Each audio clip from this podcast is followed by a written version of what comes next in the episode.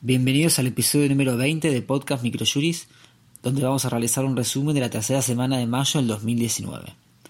Comenzamos con un fallo en materia civil de la Cámara de Apelaciones en lo Civil y Comercial de La Plata, Sala 2, que prohibió la salida del país del demandado hasta que abone las cuotas de alimentos adeudadas, pues, más allá de la realización de un pago aislado, dejó de abonar las cuotas alimentarias a favor de su hijo menor de edad, por lo cual debe primar el interés superior del niño por sobre el interés del accionado a transitar fuera del país.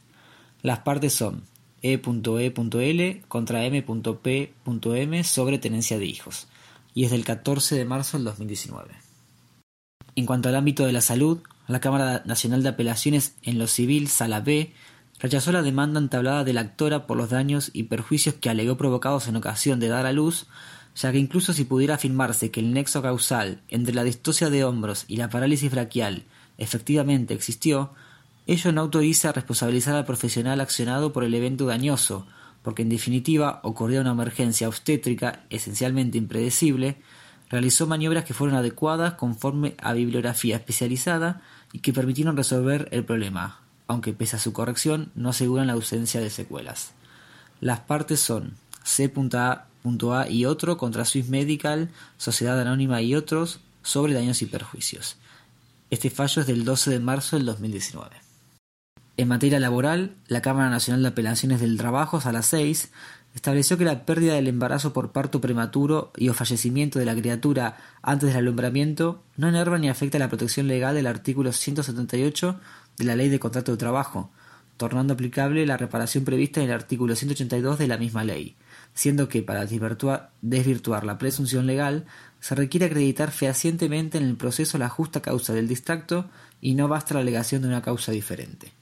Las partes son Jofre Celeste Alejandra contra Hink S.A. y otro sobre despido, y es del 12 de abril del 2019. Como novedad legislativa, la Secretaría de Seguridad Social, mediante la resolución número 8 del 2019, estableció un incremento del 10,74% de los saberes jubilatorios a partir de junio. Por su parte, el Ministerio de Producción y Trabajo, con la resolución 346 del 2019, estableció que los empleadores podrán optar por emitir, indistintamente, recibos de pago en concepto de salarios u otras formas de remuneración al personal en relación de dependencia en formato papel o digital. Como doctrina presentamos el escrito titulado Cómo defender las obras nuevas de vecinos irrazonables, realizado por Daniel Putlow. En este trabajo se analiza la incógnita ¿Puede la obra vecina dañar a la obra nueva? Como hipótesis contraria a la regulación de protección que establece el Código de Edificación. De esta manera damos por finalizado el resumen de esta semana. Para quienes son suscriptores de Microjuris, la reseña informada se encuentra volcada en nuestra base de datos. Y para quienes no se han suscrito aún, los invitamos a conocer nuestros planes de suscripción en nuestro blog aldiaargentina.microjuris.com. Muchas gracias.